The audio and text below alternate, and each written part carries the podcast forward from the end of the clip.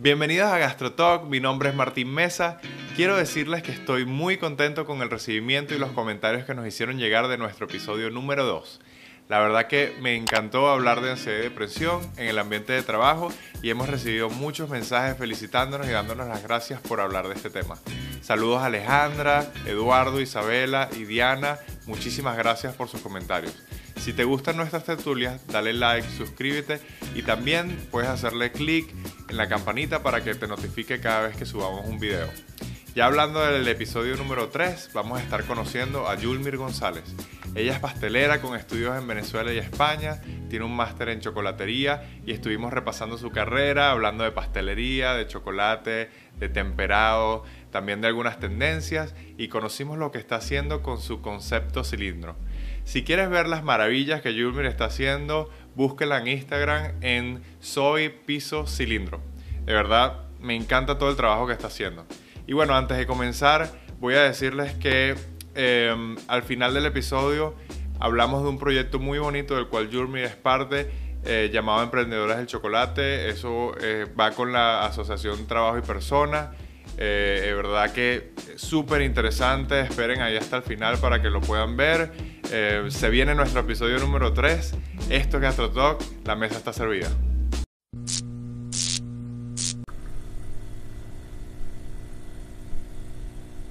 Yul, bienvenida a GastroTalk. ¿Cómo estás? Hola Martín, muchísimas gracias por invitarme. Estoy muy agradecida contigo. ¿Qué tal? ¿Cómo estás? Súper bien, extrañándote porque tenemos años sin vernos, pero siempre de alguna manera estamos hablando. Claro que sí, no hemos perdido la conexión nunca.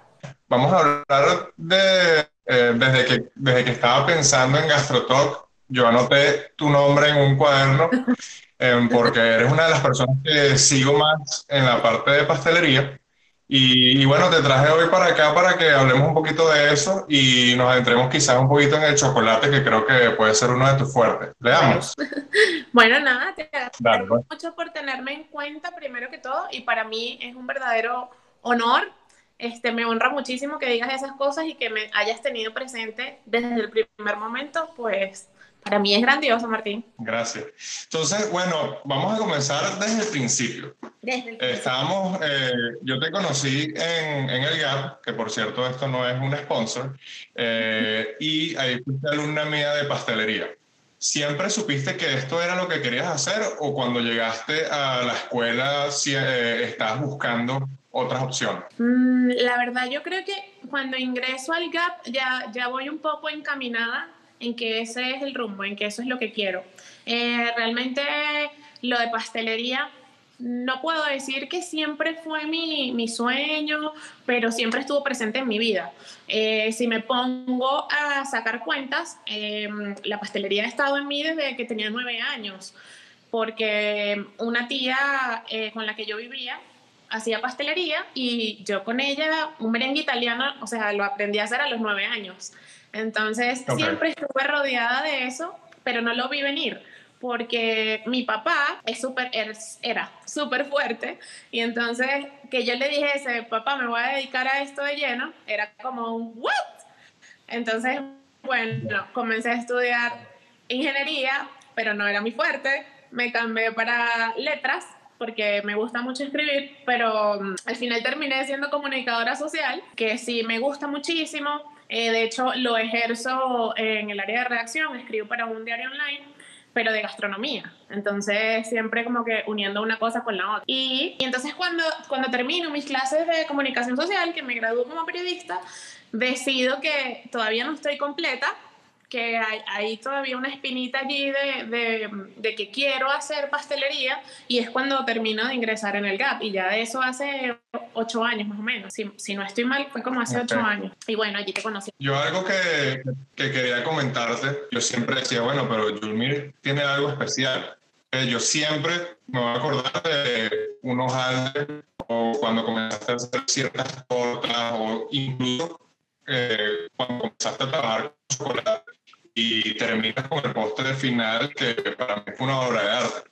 Entonces, eh, siempre sentí que esa técnica eh, era como innata en ti, pero luego de que, de que terminas eh, pastelería conmigo, me asististe en algunas clases, incluso estuviste, no sé si estuviste en algún momento dando las clases sola como instructora, te vas a Europa y cuando veo los productos que estabas haciendo, para mí fue como que decir, wow, Julmir subió de nivel. O sea, es, otra Julmir eh, muchísimo eh, repotenciada, vamos a decir, o sea, agarró demasiado conocimiento. Cuéntame cuándo, cuándo fue el momento, ya después de haber estudiado y haberte asentado un poquito el conocimiento básico, que tú dijiste, wow, ya ahora estoy en otro nivel y estoy haciendo productos de muchísima mayor calidad? Fíjate que eh, bueno, primero gracias por todos esos comentarios tan positivos sobre mí y sobre mi trabajo. Em, pero no, no voy a diferir de lo que dices, pero creo que mm, yo salí con muy buena base del GAP. O sea, mira, en ese, en ese instituto creo que tenemos muy buena formación y que el pensum era súper completo. Yo la primera vez que me voy a Europa, tomé clases de pastelería de restaurante y ahí sí era como un salto muy grande entre lo que venía haciendo y lo que me estaban presentando. Era como, wow, no estoy situada en espacio ni tiempo, no sé qué está pasando. Este, me sentía muy, muy lejos de esa realidad. Eh, pero yo vuelvo a España un año después y hago un diploma de pastelería en, bueno, en ese momento tenía otro nombre, pero hoy en día es el International Pastry Campus y mm, allí me doy cuenta de que si había momentos en los que yo podía sobresalir de alguna forma durante las clases, era porque ya yo tenía buenas bases. No era como otros alumnos que les era la primera vez que, que, se manejaban en el área de pastelería. Entonces, fíjate, a mí en esas clases me tomaron en cuenta para quedarme de stage. Iba a trabajar con, con Hans Obando y mm, bueno, por temas de papeles y eso no me pude quedar. Pero si me tomaron en cuenta, si yo llevaba eh, si se puede decir, una ventaja con respecto a mis compañeros de clase era porque ya yo venía con, con conocimiento de pastelería. Em, sin embargo, bueno, en ese momento estaba muy de moda el tema de los glaseados, que no lo habíamos visto en, antes en mis estudios. Em, creo que eso era como el, el boom de ese momento. Era como, o sea, el que lo hiciera era como más importante. Em, las redes sociales estaban todavía como muy cómo hacen eso. Entonces, eso... eso el glaseado para, para cubrir las tortas, ¿no? Exacto. Entonces, okay. ok, pasó eso, yo termino el diploma, eh, fueron cuatro meses, fue un intensivo de cuatro meses en, en Barcelona, y mm, me voy a trabajar en el cielo, en la cadena de restaurantes El Cielo, que es un restaurante colombiano, y estuve en Miami, en la sede de Miami. Estaba encargada del área de pastelería, entonces allí implemento un poco de lo que ya sabía, pero de pastelería de restaurante, ¿ok? Me olvido totalmente de lo que aprendí en Barcelona en ese momento, no lo pongo en práctica y más o menos como que lo dejé ir. Hice como un receto. No estaba, no, no puse en práctica inmediatamente todo lo aprendido eh, me sentía como todavía un poco desubicada con respecto a lo que quería hacer. Mira, ¿a qué me voy a dedicar realmente? ¿Voy a seguir trabajando para hacer pastelería de restaurante o, voy a, a, utilizar estas herramientas nuevas que tengo para crear un proyecto propio? Sin embargo, las condiciones en las que me estaba moviendo en ese entonces no me ayudaban. Eh, estaba muy inestable, ¿ok? No sabía si me iba a quedar en Estados Unidos, si volvía a Venezuela. Estamos generando una visa de trabajo con ese restaurante pero al final no se pudo dar, me devolví y entonces allí comienzo otra vez con el, ¿qué voy a hacer? Eh, aquí en Venezuela realmente no quería tocar el tema trabajo porque creo que las opciones, las que yo veía... Mm, importantes que me podían ayudar en mi, en mi currículum de alguna manera, no, no, quise, no quise adentrarme en eso y termino yéndome otra vez. Esta vez hice, bueno, ya hace un año, el máster de chocolate y ahí, en ese momento, Martín, es donde siento que reajusto la visión que tenía sobre la pastelería. Em, es haberme topado con, con esos grandes profesores que tuve, porque no fue uno, fueron muchísimos, eh, y ver la excelencia de su trabajo, lo que realmente me ubica en lo que quiero hacer. Y mi proyecto nace es después de esa clase. O sea, te mentiría demasiado si te digo, no, mi proyecto, el que tengo hoy en día, fue desde hace mil años. No, mentira.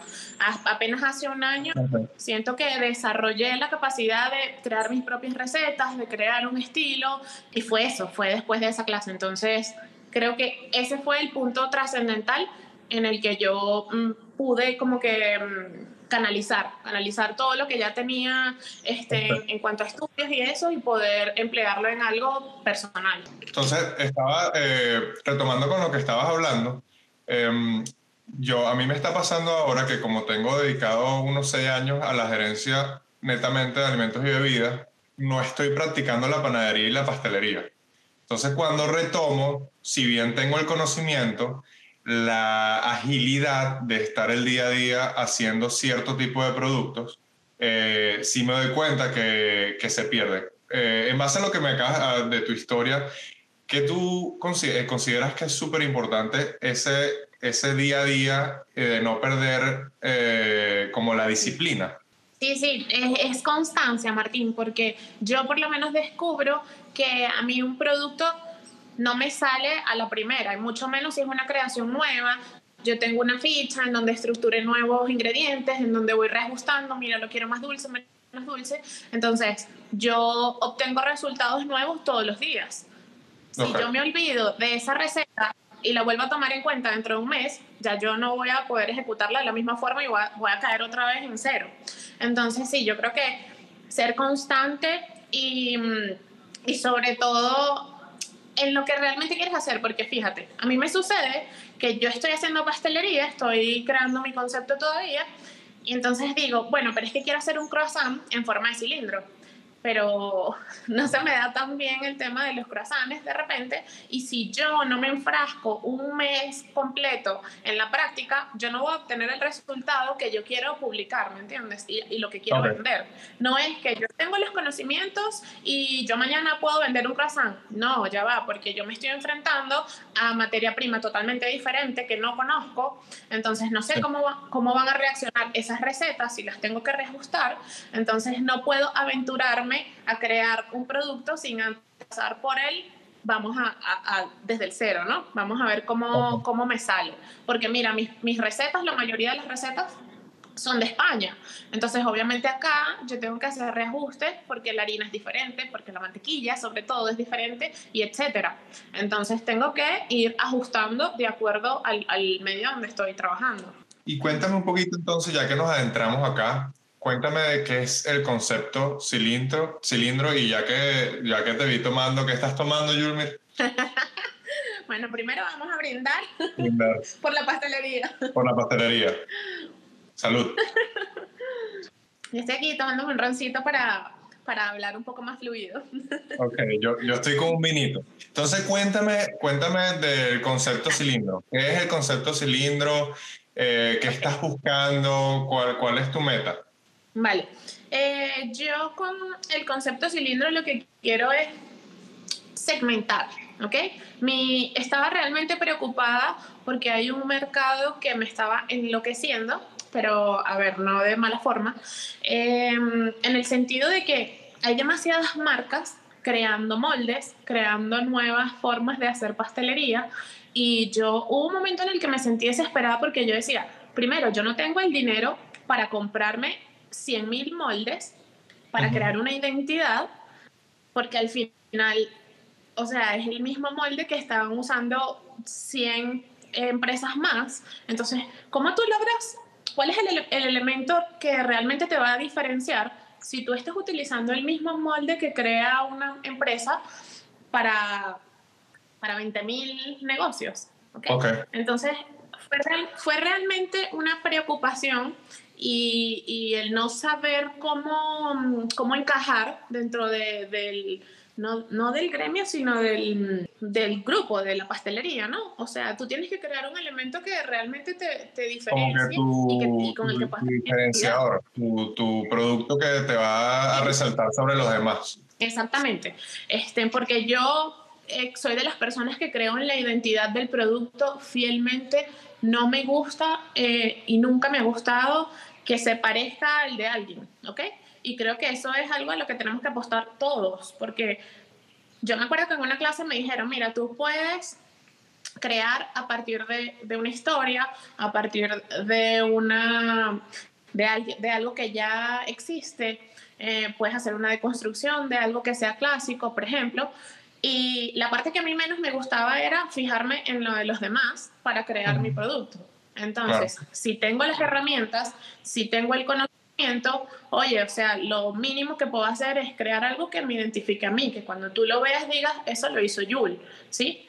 Entonces, trabajar en eso, ¿verdad? Es difícil, porque las redes es como que muy, están, están muy, muy cercano a, a, todo lo que hacen los demás, puedes ver el trabajo de todos los demás y a veces es como que muy difícil que tu trabajo no se parezca al de alguien. Pero yo creo que entonces, cuando decido, mira, voy a trabajar con un solo molde, yo no es que esté en contra de las empresas que crean moldes, porque yo las uso, ¿ok? Yo seguiré comprando moldes a todas las empresas mientras que sean de cilindro, ¿ok? okay. Entonces dije, bueno, voy a escoger un solo molde, un solo tipo de, de estructura para, para crear mi proyecto y, y estaba perdida con el nombre estaba como, ok, ya sé lo que quiero hacer, pero no sé cómo llamarlo. Y me costó muchísimo. Yo no, fueron, fueron noches de no saber cómo canalizarlo y, y era frustrante porque o sea, hay gente que el nombre les fluye así tan fácil y yo me siento súper estancada, ¿ok? Entonces tengo un amigo eh, en el medio de la pastelería que se llama Francisco Brócolo y él me ayudó, o sea, pero fue tan fácil que le conté todo el plan, estamos dando una clase en Puerto Rico y le conté, mira, me pasa esto, quiero hacer esto, ta, ta, ta. Y él me dijo, pues ponle cilindro y ya, ¿por qué tanto dolor de cabeza? Y yo me quedé como, ok, perfecto, ese es el nombre. Ya, Buenísimo. Y fue así de fácil. ¿Qué, ¿Qué, productos estás haciendo o qué productos son los que más te solicita la gente ahorita que estás en este proyecto? Bueno, fíjate, tú sabes que yo eh, con el proyecto comencé eh, formalmente eh, a finales de enero. ¿okay? ¿ok? Y estaba moviéndose súper rápido todo. Este, tuve entrevistas en la radio, de hecho, y se estaba dando a conocer bien chévere el proyecto, pero bueno, vino todo este bajón que de alguna forma nos estancó a todos. Sin embargo, todo este tiempo no puedo decir que ha sido negativo, de verdad lo he, lo he utilizado muchísimo, me ha servido muchísimo para mi, para mi marca. Em, y estoy todavía probando el mercado al que me debo, porque yo, Martín, siempre he dicho que yo, yo como muy raro, o sea, me hay sabores que, que para mí están perfectos y la gente me va a decir, ¿qué? Por ejemplo, yo soy súper amante de la remolacha y si yo pudiera le pusiera remolacha a todo. Okay. Pero nada más en casa, o sea, es un postre que yo les hago y qué lindo se ve, pero después es que, Jul, pero esto es como raro.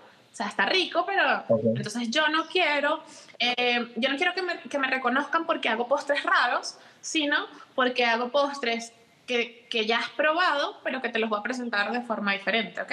Claro. Entonces, esa es, esa es mi intención. Me manejo de acuerdo, mira, a mí me hacen pedidos todo el tiempo diferentes, ¿ok? Yo, por ejemplo, tengo un, un, un feed en el Instagram en donde he colocado cosas y la gente más o menos de allí me dice, mira, yo quisiera esto, pero con, con estos otros sabores. Y okay. Sí, perfecto, ok, vamos a hacer la combinación. Y allí me voy ajustando y voy mirando más o menos qué le gusta a la gente. Pero, por ejemplo, ahorita lo que más hago son las mousses, que son los entremets, los construyo con geles, con cremosos, con bizcochos. No me gusta, o sea, creo que ya saltamos de tendencia y entonces en la, en la parte de los glaseados no es algo que, que esté manejando tan constantemente, okay. porque más bien me estoy alejando un poco de, de eso. Eh, quiero que mis productos sean un poco más naturales, que no tengan tantos colorantes, que no tengan tantas gelatinas, o que me estoy yendo un poco más hacia esa esa área. Mientras más frutales sean, para mí mejor. Okay. Prefiero. Eh, entonces voy a tratar de envolver un poquito a mi cliente y decirle, mira, si te das por este lado es más chévere. Y así, así poder ir teniendo un hilo conductor en, en, en todo lo que estoy haciendo, pues. ¿Cómo es el proceso creativo tuyo cuando estás creando un nuevo producto? ¿Comienzas, eh, es diferente con cada producto o hay veces que comienzas en base a la fruta o o al ingrediente que estás usando o ahí simplemente te inspiras en, en, en un dibujo, en algo que, que, que te llama mucho la atención? ¿Cómo es ese proceso creativo antes de crear un producto nuevo? Te cuento, yo soy una persona que, o sea, soy demasiado de escribir soy demasiado de hacer dibujos, aunque no sea mi fuerte, aunque me queden horribles. Yo necesito todo plasmarlo. Em, no me gusta escribir en el celular, entonces siempre ando con un cuadernito en donde voy escribiendo todo lo que se me ocurre. Me gusta mucho hacer, mm, eh, ver cosas de mm, food, painting, ¿sí? Entonces, todo el tiempo estoy, ¿cómo me suena si combino esto con esto? Ok, lo voy a probar y, tengo de verdad una lista, un cuadro en donde voy uniendo sabores. Entonces, es verdad que hay sabores que, que, por cultura, más o menos, o por historia, ya uno sabe que, que hacen pareja, ¿ok? Que mira, hacen maridaje, que, que hacen match una con otra y ya yo no tengo que estudiarlos ni nada. Pero hay veces que, por ejemplo, por curiosidad sobre todo, es que creo productos nuevos, porque quiero saber, la otra vez se me ocurrió que no había hecho nunca jengibre con banano. Entonces estuve varios días intentando, hice pruebas, cómo puedo colocar el jengibre dentro y hasta que yo no esté segura de que la receta funciona, puedo congelarla, puedo descongelarla, no crea sinérisis dentro del producto y este tipo de cosas, entonces no lo, no lo presento para la venta, ¿ok? Eh, quiero presentarte un producto con el que yo me sienta realmente segura. Y además que como lo que te comentaba hace rato, la materia prima aquí eh, me juega un poco en falso y tengo que ir quiera o no, probando todas las recetas que, que vaya a sacar al, al, mercado. Cuando me hacen un pedido, eh, una chica me pregunta, me dice hace días, yo quiero que me hagas una torta diferente. Eh, a ella le gusta el chocolate, es para una mujer y tiene 40 años. Eso fue todo lo que me dijo. Y yo no conozco a la persona, no sabía con qué combinarlo, no sé qué colores, por ejemplo.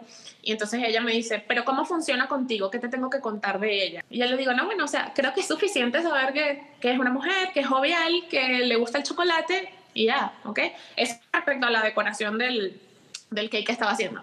Entonces, ok, me inspiré solamente con eso que ella me dijo.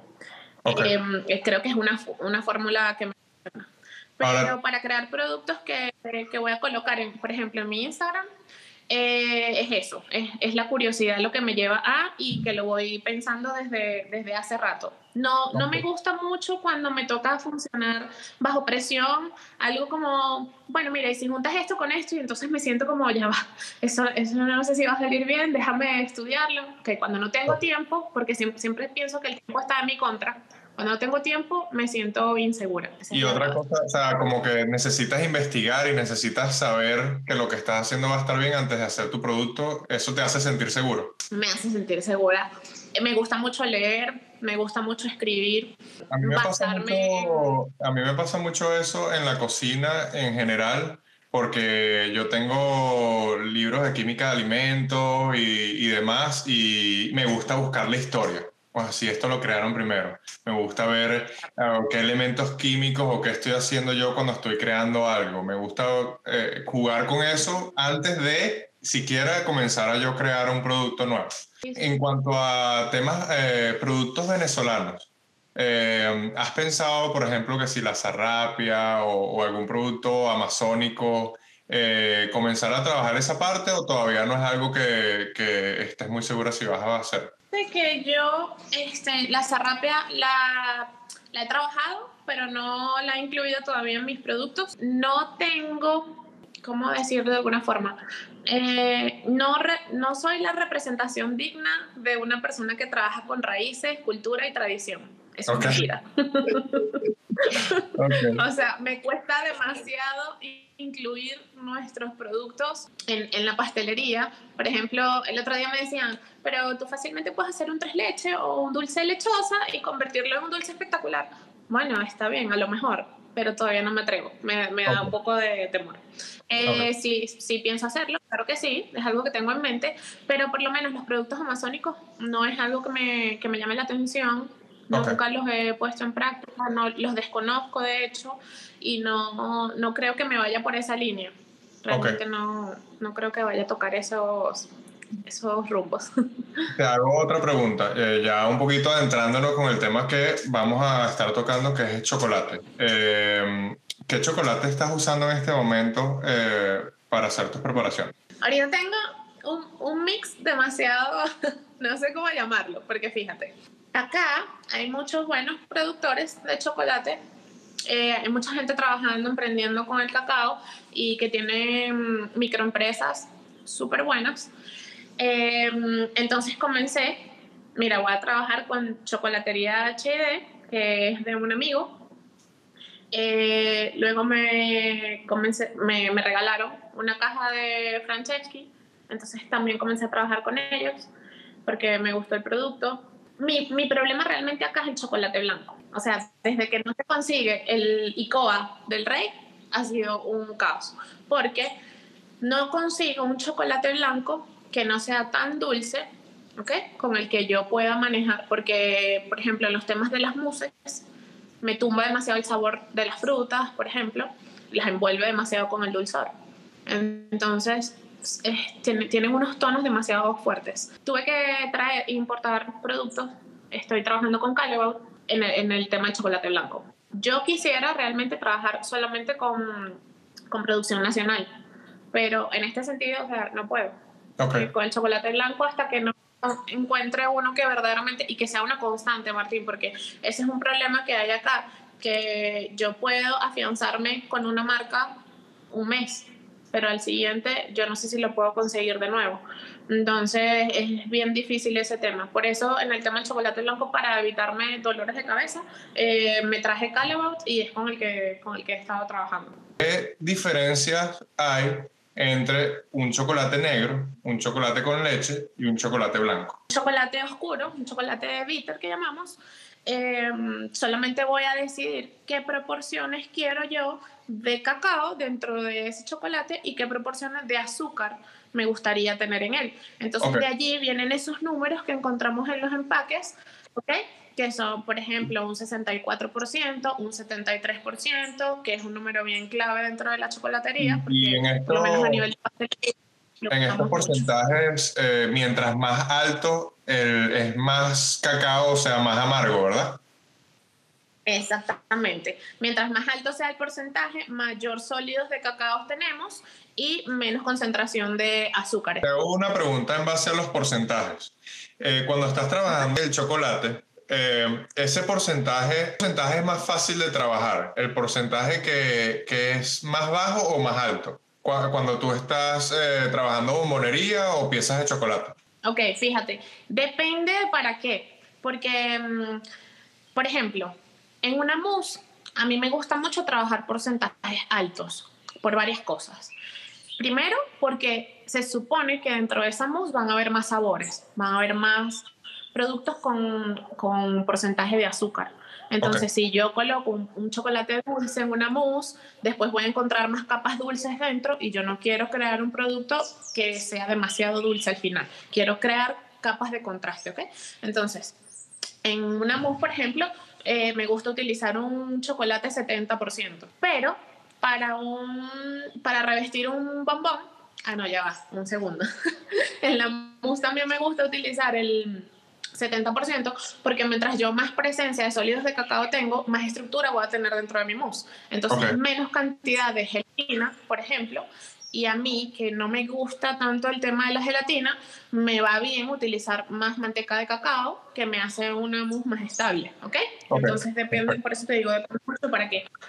Sin embargo, si yo lo que voy a crear es un bombón, yo el, el revestimiento principal, la, la coquilla, este, prefiero hacerla con un chocolate menos fuerte, un 60-63%, y el relleno entonces sí me atrevo a hacerlo un poquito menos, eh, menos dulce. ¿ok? Tengo más dulce en la cubierta, menos dulce en el interior. Pero bueno, es, es, subjetivo, o sea, no es algo, no es algo que se base en una fórmula perfecta, sino que depende de qué producto voy a utilizar, decido con qué, con qué chocolate voy a trabajar. y entonces, eh, ¿qué es el chocolate con leche? ¿Simplemente le agregan leche, leche y azúcar? Simplemente leche y azúcar. Y ahora mismo las empresas que se están dedicando a crear el, el, el bean to bar están un poco olvidándose de, los aromas añadidos, ¿no? Por ejemplo, el tema de la vainilla es algo que está pasando a segundo plano y están dejando más presencia de los verdaderos tonos de la semilla del cacao allí.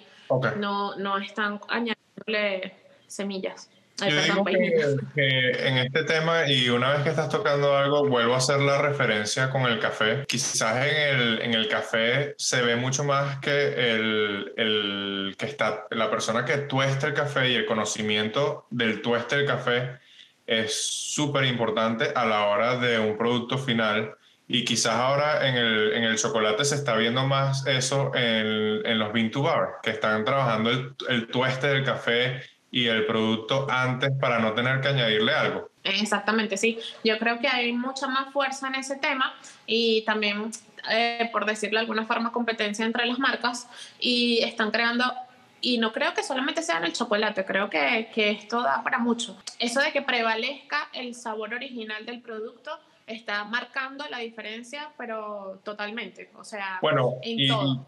Y hago alguna acotación, por ejemplo, no tiene mucho sentido eh, utilizar un cacao de calidad si yo le voy a agregar un azúcar o algo que me va a tapar todos los sabores de ese, de ese cacao que, imagínate, todo el esfuerzo desde la planta hasta que nos llega el producto y yo lo voy a tapar con, con vainillas, azúcares o cualquier producto añadido. Entonces tiene, tiene un poco de sentido esa parte, ¿verdad? Sí, sí, tiene, tiene muchísimo sentido, todo el sentido del mundo y no sé, no sé por qué desde, no fue así desde siempre. O sea, porque el que tenga un trabajo impresionante, el, la transformación del cacao al chocolate no es de hoy, eso ha sido toda la vida. Imagínate que ahora que hay maquinaria mucho más efectiva para hacer el producto final, este, es en donde van a quitarle los aromas y eso debieron haberlo hecho desde siempre, porque antes se supone que era más esfuerzo, ¿no? Claro. Pero bueno, yo contenta porque me gusta que, que todo sepa a lo que debe saber.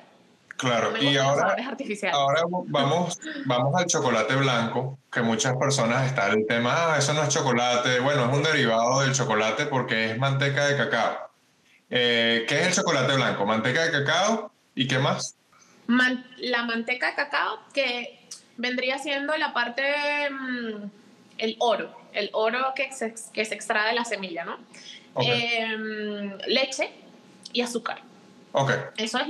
Okay. Yo no sé si es, si es mal llamado chocolate, eh, pero bueno, todos lo conocemos aquí y yo sé que no vamos a cambiar el mundo con nuestra perspectiva diciendo que eso no es chocolate, pero sí, claro que lo es. Mientras contenga manteca de cacao, que es lo más valioso, pues para mí en particular va a seguir siendo chocolate. Claro, ahora vamos a, cerrar todo este proceso de chocolate desde la semilla hasta que tenemos el producto final con las técnicas de temperado. Entonces, Julmir, yo, ya, ya me comentaste que eh, a ti te gusta utilizar ese producto final más que desarrollarlo desde, la, desde el grano. Cuando tú tienes ese, ese chocolate y lo vas a utilizar para bombonería o piezas de chocolate, eh, cuéntanos qué es el temperado, qué se logra con el temperado, por qué tenemos que hacer el temperado y, algo sí básico de las personas que queremos aprender un poco más sobre temperado. No sé si me salga básico porque yo soy bien complicada. bueno, haz tu mejor intento. Pero voy a intentar. Voy a dar una clase express. Dale. ok. Em, Resulta que nosotros para comenzar a trabajar el chocolate tenemos que fundirlo, ¿ok? Entonces, cuando yo fundo el chocolate, yo rompo la estructura con la que él viene en el empaque. Entonces yo prácticamente lo daño. lo que necesito lograr a través de la palabra temperado, que, que, la van a escuchar mucho si se adentran en el tema de la chocolatería, eh, lo que voy a lograr es devolverle al chocolate todas las características con las que él venía en su empaque. ¿ok? Entonces hay varias vías con las que yo me voy a encontrar y yo voy a decidir con cuál me siento más cómoda. Yo, por ejemplo, cuando comencé a trabajar chocolate, hace ocho años más o menos que me, que me, me, fasciné por el, por el trabajo con el chocolate, yo la técnica que utilizaba se llama sembrado. ¿ok? Hoy en día ya no la uso, pero creo que es la más viable para las personas que están iniciándose en el tema de chocolatería. Entonces, resulta que yo voy a fundir el chocolate pero no, no todo el chocolate que voy a utilizar. En este caso, si yo tengo, si yo voy a utilizar 100 gramos de chocolate, yo voy a fundir 70 gramos nada más. El, hasta qué punto fundir el chocolate va a depender de, de cuál estoy trabajando. Si es blanco, la temperatura de trabajo es diferente. Si es bitter o si es de leche, no podemos tratar el chocolate de la misma forma. Ya les voy a explicar por qué. Em, pero entonces, en el caso del método de siembra, yo voy a fundir solamente 70 gramos de chocolate y el otro 30 lo voy a reservar. ¿Por qué lo voy a reservar? Porque allí todavía van a haber características que yo voy a necesitar. Ese chocolate está puro, no lo he quebrantado, ¿ok? Yo no lo he tocado, está perfecto. Entonces el chocolate que está fundido necesita que todos los cristales que hay en la manteca de cacao se alineen, ¿ok? Por decirlo de alguna forma. Y yo eso lo voy a conseguir con el chocolate que está todavía sin tocar. Entonces ese 30% se lo voy a añadir y voy a comenzar a mover, a mover, a mover constantemente. Se va a ir fundiendo, obviamente, porque el chocolate fundido está caliente. Se va a ir fundiendo y en teoría, cuando ese 30% se termine de fundir, yo voy a obtener la temperatura que necesito para trabajar. Y es el punto en el que todos los cristales que están dentro de la manteca de cacao van a estar alineados. ¿Ok? Entonces, yo lo que voy a obtener como resultado final es un chocolate que va a tener brillo, que va a tener crocancia, que no se va a fundir tan rápido, se va a fundir en boca lentamente y va a ser como venía el chocolate del empaque. Lo puedo devolver al empaque y va a tener todas esas características de nuevo. Te interrumpo un segundo. Eh, yo en el camino me encontré con otros métodos. Te hago una pregunta rapidito. Eh, normalmente los empaques hablan de este, de este temperado, de cuáles son las temperaturas que deberíamos, o te encuentras con compañías que no hacen eso. Sí, mira, em, hay algunos, hay algunos, hay algunas marcas que en la parte posterior del empaque tienen señalado cuáles temperaturas son en las que yo debería manejarme, ¿ok? No fundir hasta, em, por ejemplo, el chocolate bitter, fundir solo hasta 45 grados, eh, trabajarlo en tal temperatura, pero no todas las marcas lo hacen, ¿ok? Entonces hay un cuadro que es bien genérico con el que nos podemos manejar. Em, y es que el chocolate bitter, por ejemplo, tiene una temperatura de trabajo de 32 grados, tiene una temperatura de fusión de hasta 50 grados máximo. El chocolate con leche, por ejemplo, tiene una temperatura de trabajo que ronda los 30 grados y la temperatura de fusión solamente hasta 45. No me puedo ir a 50 porque en el chocolate de leche y en el chocolate blanco hay más azúcares que están contenidas dentro de la leche, ¿ok? o sea, fuera del porcentaje de azúcar del que hablamos hace rato, hay más azúcares que están más o menos escondidos detrás del azúcar, de la leche, perdón. Entonces se van a quemar, se van a caramelizar si yo le subo la temperatura hasta 50 grados. Entonces, el chocolate con leche y el chocolate blanco me tengo que manejar con más cuidado con respecto a la temperatura de fusión. Okay. Y bueno, igual las de, las de trabajo cambian. Para uno 29, para el de leche es 29, para el de leche es 30, para el de el chocolate blanco es más o menos 29 grados. Ahora háblame un poquito porque mm, obviamente, de hecho, yo no me acuerdo si cuando vimos, eh, yo cuando daba eh, bombonería en la clase de pastelería, yo, yo enseñaba el método de siembra, pero ahora te veo trabajando y te veo trabajando muy cómoda en mesa. Cuéntanos un poco cuál es, cómo es el, trabajo en mesa y, y, esa curva. O sea, lo que, lo que, para recapitular, bueno, básicamente fundimos el chocolate, lo llevamos hasta una temperatura, luego lo enfriamos y luego de enfriarlo a cierta temperatura lo llevamos a nuestra temperatura de trabajo. Entonces, cuéntanos cómo haces eso en mesa. Ok, em, ahora la diferencia va a ser que voy a fundir esos 100 gramos de chocolate del que estaba hablando, lo voy a fundir completamente. ¿Ok? No me voy a reservar nada, todo va a estar fundido y lo que voy a hacer es el 70% más o menos, o sea, tres cuartos de lo que tengo en el, en el bowl donde estoy trabajando, lo voy a colocar en la mesa. Mira, mucho mejor si la mesa es de mármol, Pero si no tienes mármol en casa, no pasa nada. Lo puedes hacer sobre una cerámica, sobre un tope de acero inoxidable. ¿Y eso es por la temperatura de la mesa? Es por la temperatura porque, por ejemplo, el mármol em, hace que la temperatura baje más rápido y no retiene tanto calor. ¿ok? Ella no se va a mantener calientita. Mientras que el aluminio, por ejemplo, si yo le coloco un chocolate que está a 50 grados, él se va a calentar a 50 grados y para, para que me permita bajar la temperatura va a ser un poco más lento. ¿ok? Sí lo voy a lograr, pero con un poco más de paciencia. Okay. Sobre todo es por eso. Pero yo, por ejemplo, en casa tengo, tengo una mesa de aluminio, una mesa de acero inoxidable y ahí es en donde, en donde tempero eh, mi chocolate y, no importa, está bien. entonces, em, cuando, después de que lo fundes, pones 70% en mesa y comienzas a moverlo para bajar esa temperatura. Sí. sí, correcto. Con una espátula, yo trabajo con una sola espátula y pequeña porque mis manos son pequeñas y si me ponen un, una espátula gigante me, me enredo. Entonces tengo una espátula desde hace cinco años que va en mi maleta a todos los viajes. o sea, ya antes de meter la ropa, meto la espátula de trabajar chocolate. y es con la que me manejo bien, es con la que más cómoda me siento, ¿ok? Entonces trabajo con una sola mano y mm, extiendo el chocolate en la mesa y lo voy recogiendo, ¿ok? Depende de la temperatura de trabajo en la que tengas, en la temperatura ambiente, este, vas a dejar que el chocolate esté extendido más tiempo o no. Por ejemplo, yo en donde vivo hace frío, o sea, mi clima acá siempre está como por los 23 o un poco menos. Em, y yo realmente no necesito dejarlo extendido tanto tiempo, ¿sí? Entonces, extender el chocolate y recogerlo, ¿ok? Lo que tienes que hacer es movimiento. Cuando haces movimiento estás trabajando los cristales de los que te, de los que te hablé antes. Entonces tienes que recoger todo ese chocolate cuando ya, por ejemplo, vamos a hablar del bitter, ¿sí? Si yo necesito que mi temperatura de trabajo sea 32 grados, entonces yo voy a bajar la temperatura de este chocolate que estoy trabajando en mesa a unos 29 grados, 29, 30, ¿ok? Siempre más o menos 3 grados por debajo de lo que va a ser mi temperatura de trabajo final. Porque cuando yo lo una con el chocolate que todavía tiene buena temperatura, buena temperatura te voy a hablar de que debería estar como en 35, 40, ¿ok?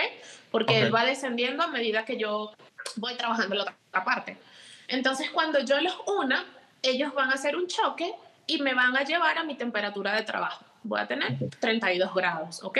Esto, esta es la fórmula. Si resulta que no funcionó, yo simplemente, o sea, si quedó por encima, que es lo que suele suceder, si quedó a 34 grados, yo vuelvo a extender en el mesón sin ningún problema mi 70% de chocolate una vez más, extiendo, recojo, extiendo, recojo, y cuando lo una, con favor de Dios, va a estar en 32 grados.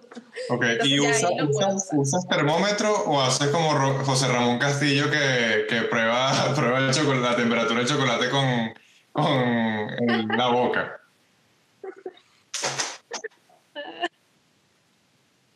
Mira, yo no, no sé, yo creo que va a sonar muy arrogante, mejor no te digo.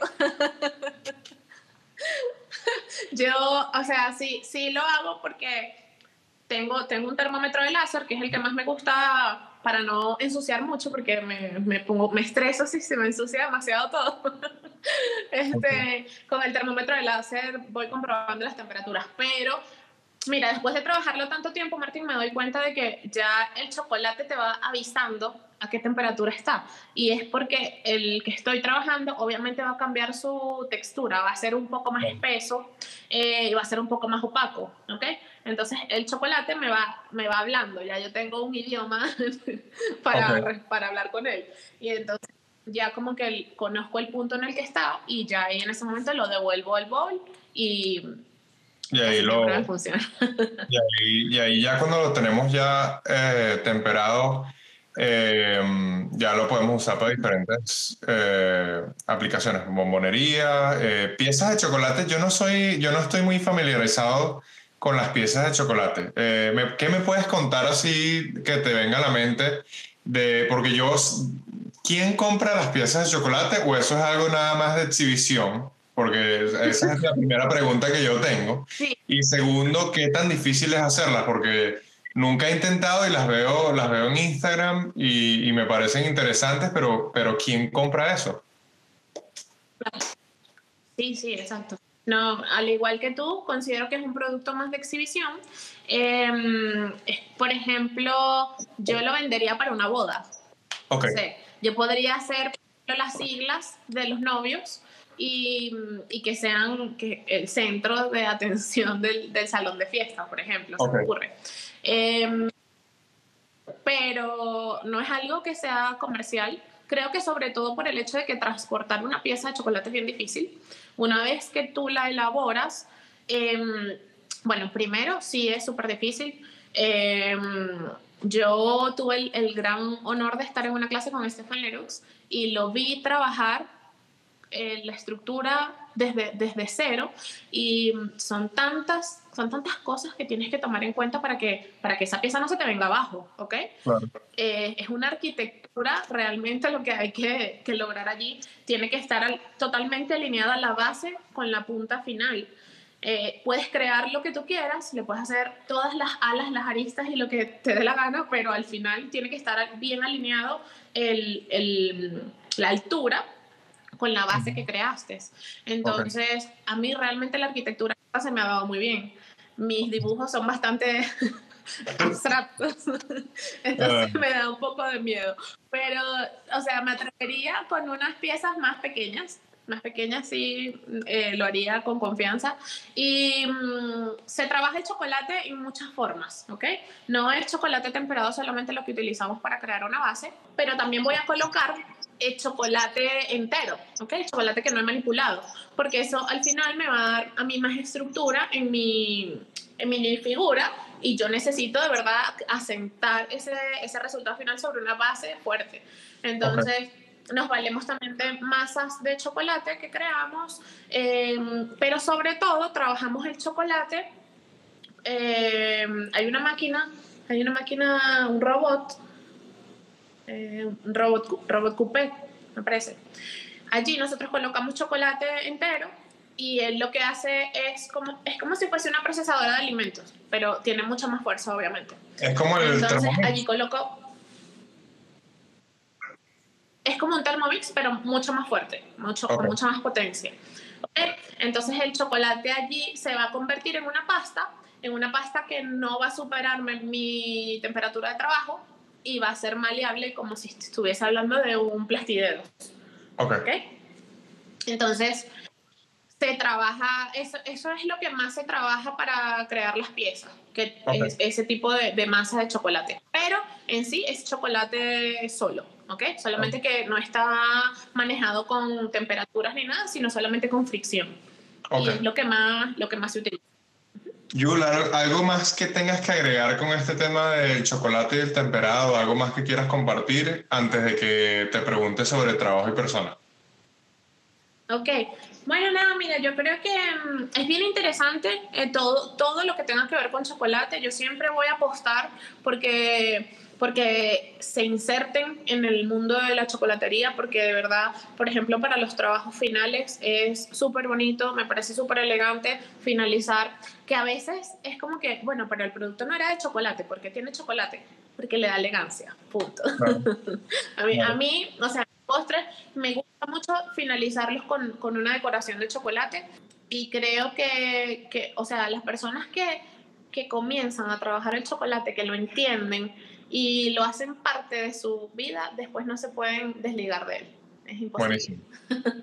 Bueno, excelente. Ahora voy a, vamos a terminar con una parte bien, bien interesante, eh, que fue el trabajo que hicimos con Alianza del Grupo Académico Panadero Pastelero y Trabajo y Personas, que, em, que fue enseñarle bombonería a mujeres eh, para que ellas pudieran ser sus propias, digamos, emprendedoras eh, en este sector. Cuéntanos un poquito de esa experiencia, que me parece una, una manera de, de enseñarle a las personas un trabajo para ellos poder eh, desarrollarse y, tener un, un, ingreso extra de, de, dinero.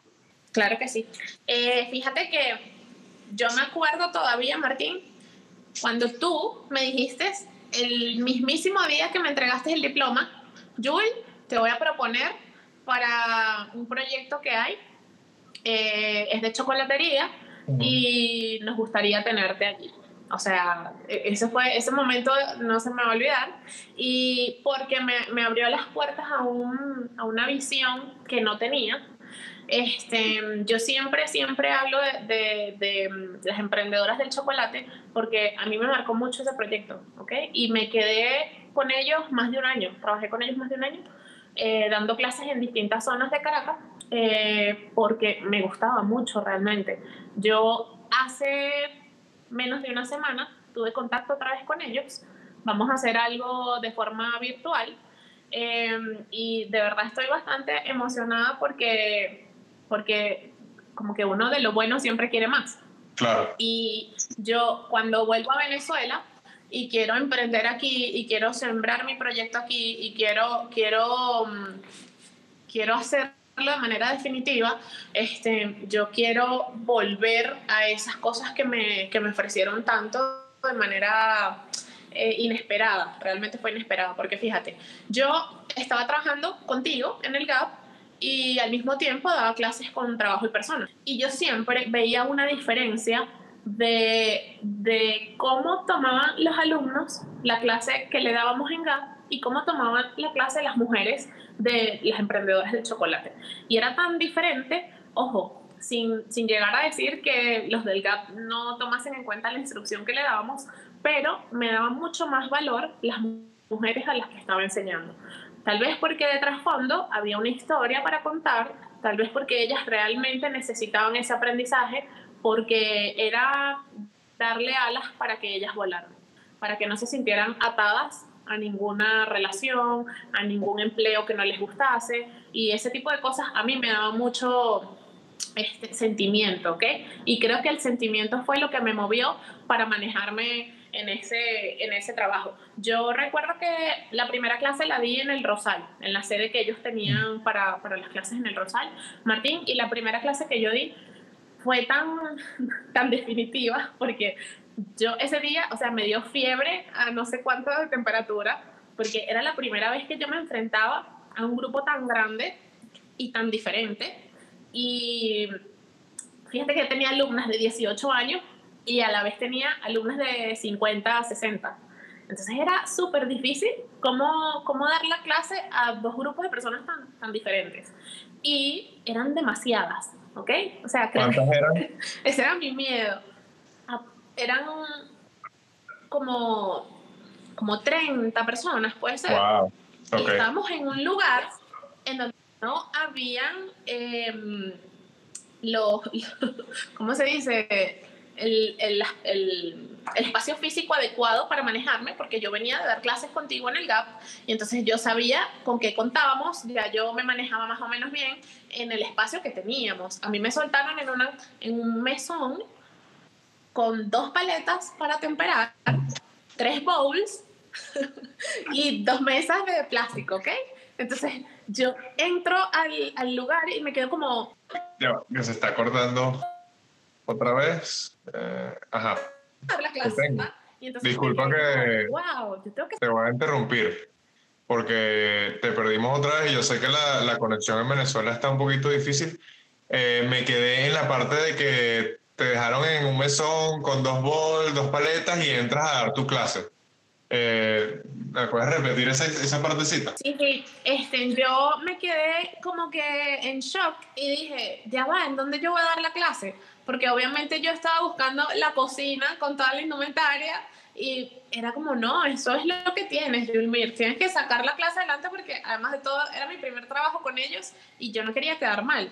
Entonces, nada, o sea, fue microondas, bowls y dos espátulas y saqué la clase. Pero te lo juro, Martín, que yo esa noche no dormí. O sea, tenía fiebre horrible, yo no sabía si llorar o reír.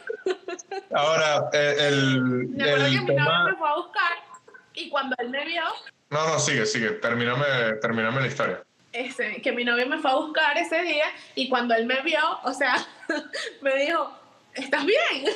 mi cara era, o sea, estaba traumatizada.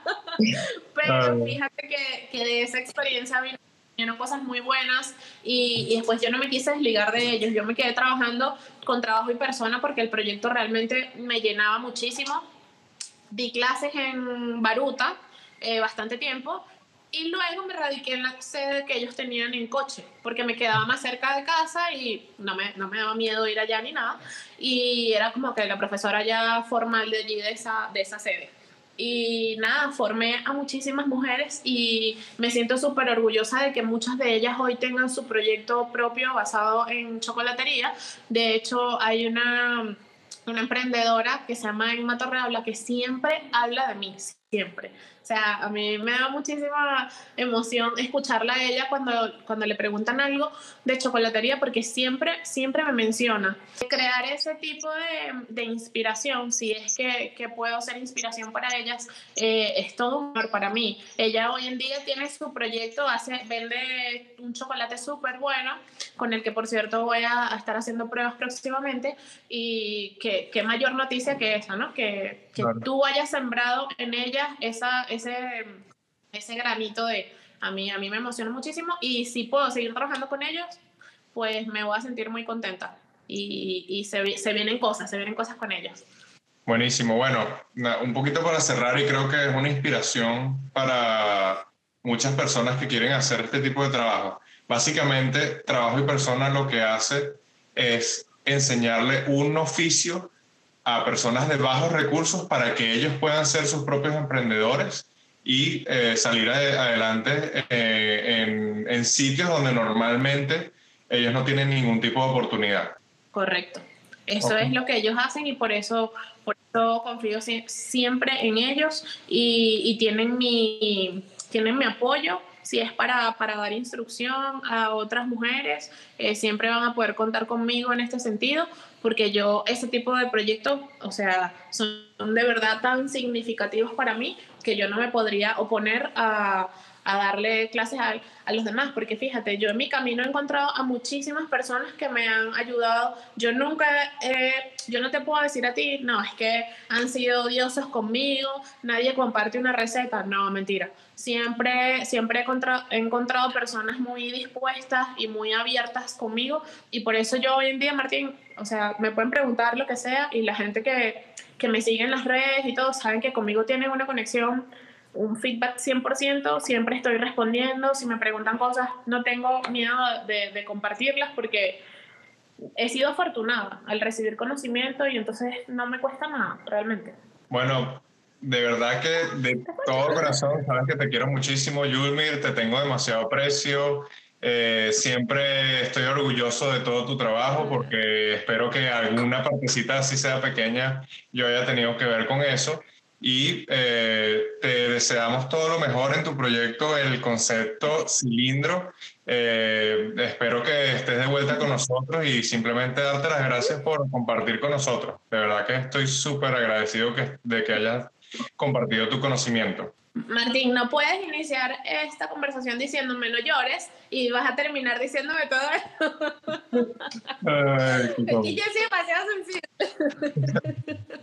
Pero no, este, tus palabras siempre, siempre me van a llenar de honra porque claro que sí. O sea, no, no pude haber tenido mejor inicio en la pastelería este, porque si hoy en día soy detallista, específica y controladora, todo eso estoy segura que, que viene de, de, Martín, porque verte trabajar siempre fue inspiración para mí, porque tú eres de las personas que si hoy eres barista, lo haces al 100%, si mañana eres cocinero, das tu 100% y todo eso tú lo transmites.